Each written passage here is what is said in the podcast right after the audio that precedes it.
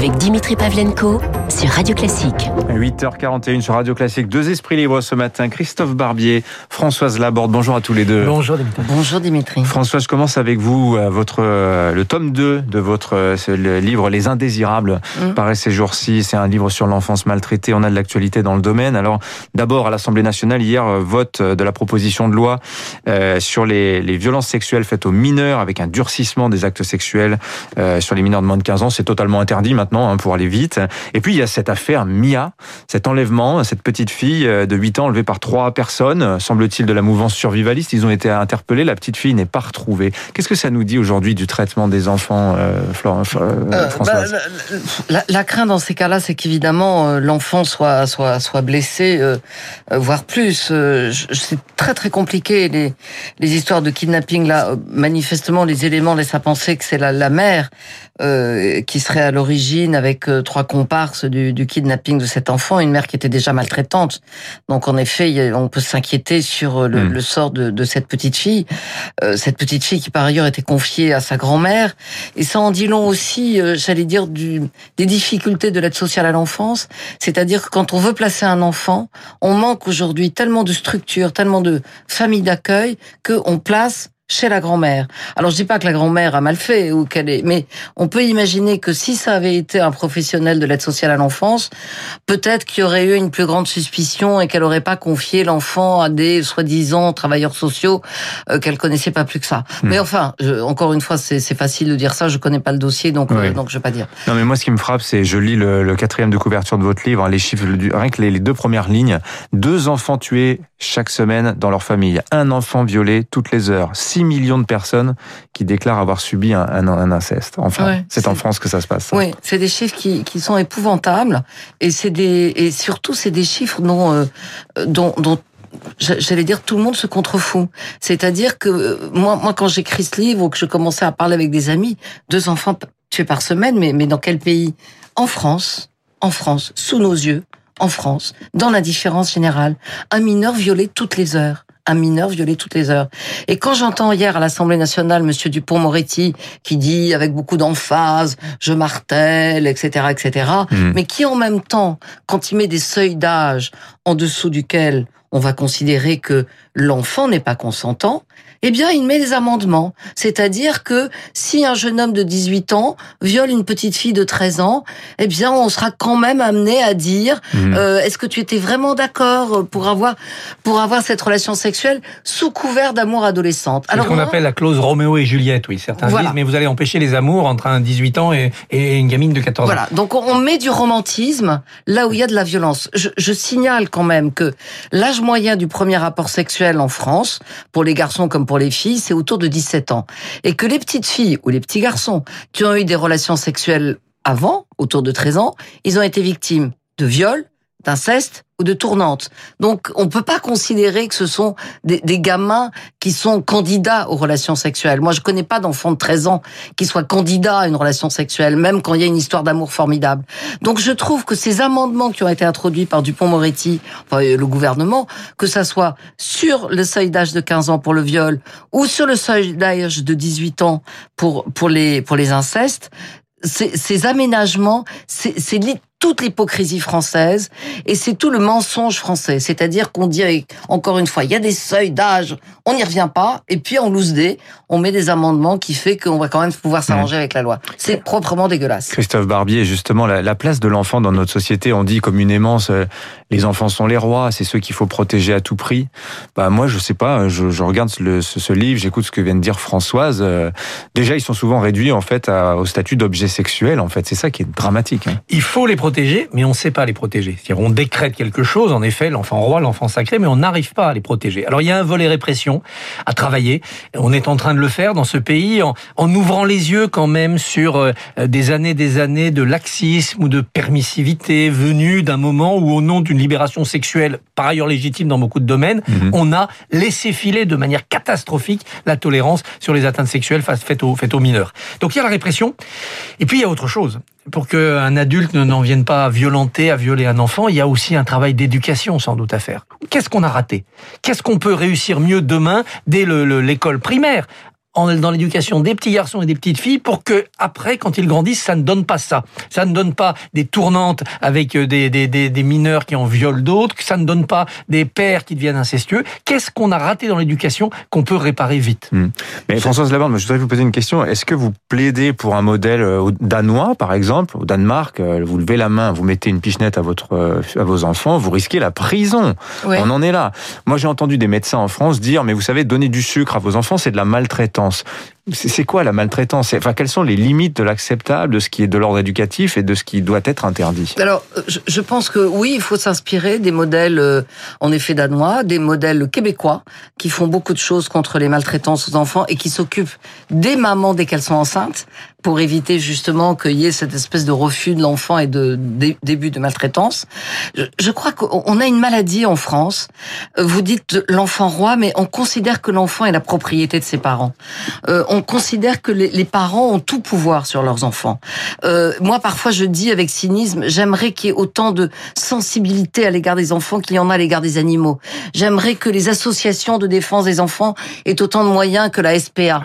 Parce qu'aujourd'hui, euh, on, est, on est épouvanté quand on voit quelqu'un qui maltraite un chat, mais on, on dit rien si on voit quelqu'un euh, maltraiter son enfant dans la rue.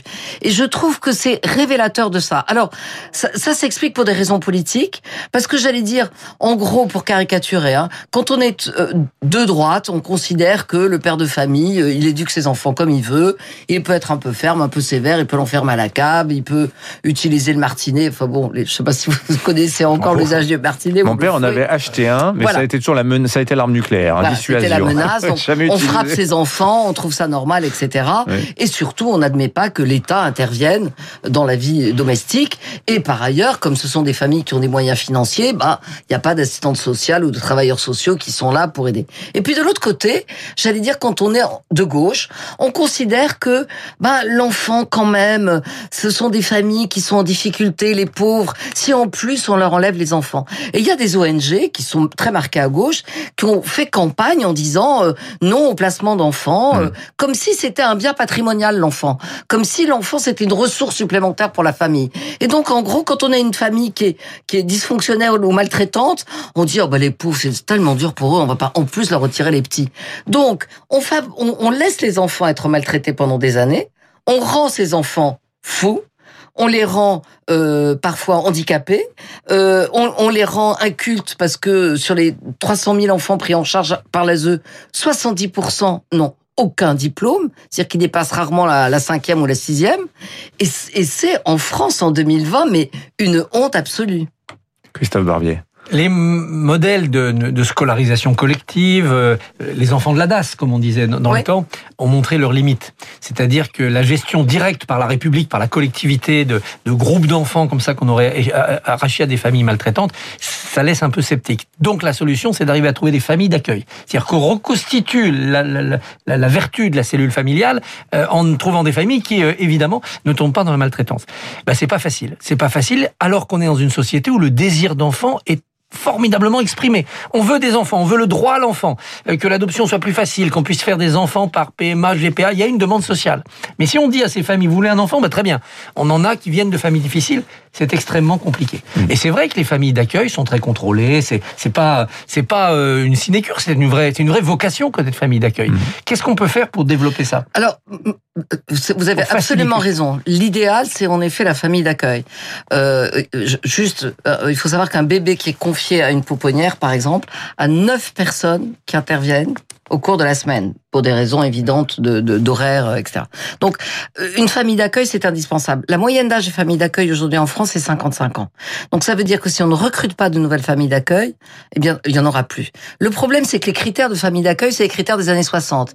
Il faut que la mère ne travaille pas, il faut qu'elle ait déjà eu d'autres enfants, il faut qu'elle soit mariée, donc ça veut dire qu'une une, femme célibataire euh, qui travaille ne peut pas être famille d'accueil, ce qui est quand même absolument contradictoire avec tout ce qu'on sait mmh. de la capacité des femmes aujourd'hui d'accueillir. Les, les, couples homosexuels ne peuvent pas être famille d'accueil. Donc on, on, on, est dans un système qui est qui est resté sur des critères qui ont qui ont qui ont 100 ans. Et puis le dernier truc, c'est qu'en France, encore une fois, comme l'enfant est la propriété de sa famille, on ne rend jamais les liens du sang. C'est-à-dire que même si vous avez avez une mère qui est complètement folle dans un hôpital psychiatrique, dont on sait qu'elle ne sortira jamais, qui est absolument incapable de s'occuper de l'enfant, que le reste de la famille n'en veut pas, eh bien l'enfant n'est pas proposé à l'adoption parce que euh, il suffit de recevoir une carte postale une fois tous les six mois et on dit ah bah hmm. oui mais quand même il y a un lien qui existe. Donc on est dans un système où on protège le lien du sang au détriment du bien-être de l'enfant. En même temps, les, vous prenez le système britannique où pour un oui, pour un non, pour trois fois rien,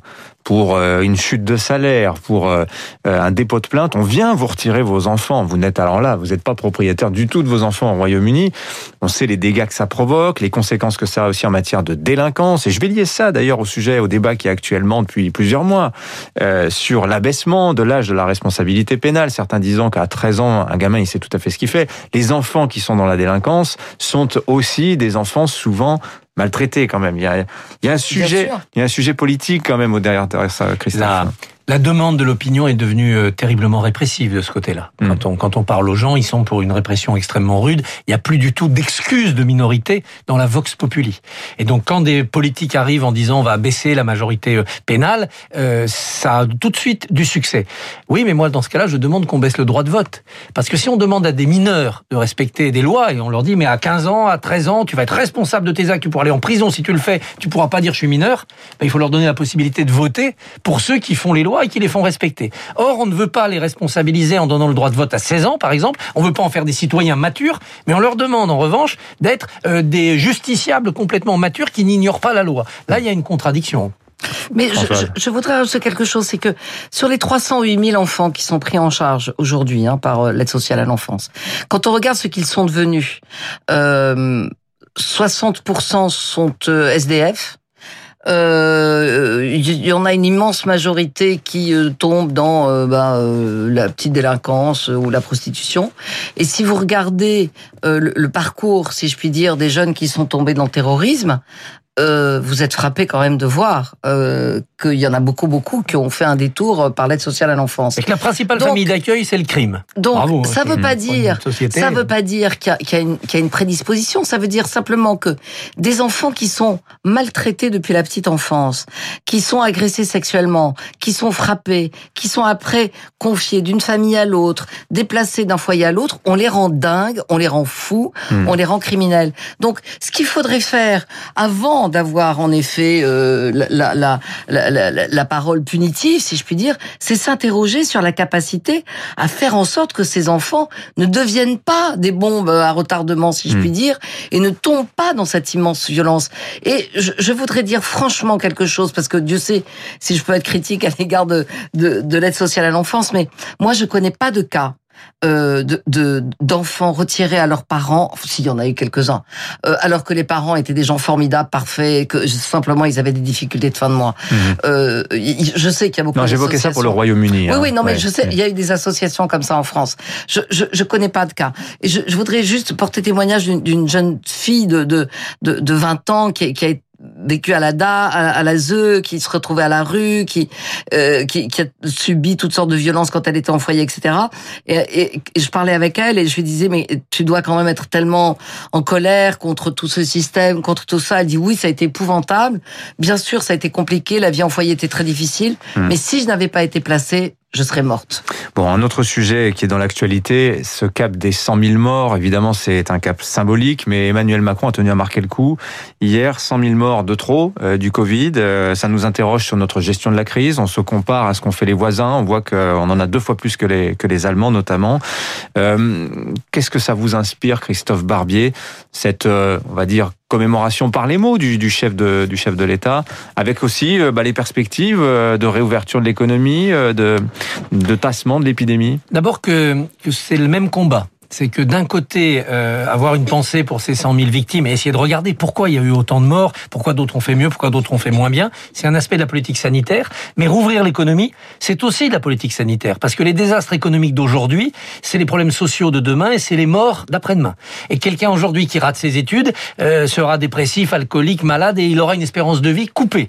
Euh, ceux qui aujourd'hui vont basculer dans la pauvreté à cause d'une économie qu'on n'arrive pas à relancer risqueraient fort eux aussi de se retrouver au cimetière avant que l'horreur soit venue. Donc Donc c'est la même politique. Il faut pas opposer et dire oui mais il oublie les morts, il veut rouvrir l'économie. Non, rouvrir mmh. l'économie, c'est aussi s'éviter des morts après-demain, ne serait-ce qu'en évitant les déprogrammations d'opérations à mmh. l'hôpital. Il y a débat hein, sur ce que vous dites. Hein, oui, il y a débat. La stratégie zéro Covid, précisément, c'est euh, gagner sur les deux tableaux en fermant massivement, ponctuellement, euh, et pour préserver autant la santé que l'économie. Hein. C'est ce que nous avons fait l'an dernier. On a vu le coût, et aujourd'hui, on ne veut plus, on ne peut plus euh, s'offrir, si j'ose dire, le même le même traitement. Maintenant, je veux pas tomber dans le mais je comprends le professeur Raoul quand il dit que, par exemple, à Marseille, 88% des morts de la Covid dans son institut, dans, son, dans le CHU de Marseille, avaient un an d'espérance de vie maximum. Donc, ce sont des morts atroces. 100 000 morts, c'est 100 000 drames, c'est 100 000 familles brisées. Mais ce n'est pas la même chose si on a amputé de quelques mois la vie d'un être cher, ou si on l'a amputé de 30 ans, de 40 ans, de 60 ans.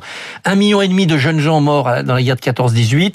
Euh, si demain on a une épidémie qui ne tue que les moins de 15 ans, ça sera bien pire pour une société que ce que nous avons traversé. 100 000 morts, c'est 100 000 tragédies familiales, mais pour un État, pour une société, pour une nation, qui doit penser aussi à l'avenir et à son rang dans l'avenir, ça hmm. doit pouvoir se surmonter collectivement. Compassion avec les familles, mais sursaut de la nation. Françoise Laborde. Oui, et puis je, crois que sur ces 100 000 morts, il faut aussi peut-être ajouter euh, euh, ces 100 000 morts du Covid, euh, ceux qui vont, qui sont peut-être morts parce qu'ils n'ont pas pu être soignés. Je, je pense à, à, tous les cas de, de, personnes qui souffrent de pathologies lourdes, de cancer, de, de, de, de maladies qui méritaient des soins hospitaliers et qui n'ont pas pu avoir accès à ces soins. Donc on est sans doute très au-delà, si, si, on prend la, la, totalité de l'effet Covid, si je puis dire. Le halo du Covid. oui, oui, on, on, est, on est sans doute très au-delà des 100 000 morts. Je, je, je comprends tout à fait ce que disait euh, Christophe, c'était un peu la, la, la phrase que, que, que, que François de Closet l'autre jour. Moi, j'ai une très belle vie. Euh, voilà, je trouve que c'est moins grave si moi je disparais à mon âge que si mhm. c'est euh, mon petit-fils qui a la vie devant lui. C'est une thématique que je mhm. peux comprendre. Et, je pense que quand on est parent, soi-même, on se dit après tout, je préfère que mes enfants aient une très belle vie plutôt que de vivre une, un, désastre économique absolu. Donc, c'est très compliqué parce qu'en effet, en tant, en tant que citoyen, et en tant que, que, membre de la société, hmm. on est très hésitant sur la meilleure solution par rapport à ça. Ce qui est sûr, c'est qu'en tout cas en France, on n'a pas su faire. Ça, il n'y a pas de doute là-dessus. Merci à tous les deux. Christophe Barbier, Françoise Laborde, votre livre écrit avec Michel Créoff, Les Indésirables. Ça paraît ces jours-ci chez Michalon. Merci à vous. Merci beaucoup. 8h59 dans un instant, Franck Ferrand. Et juste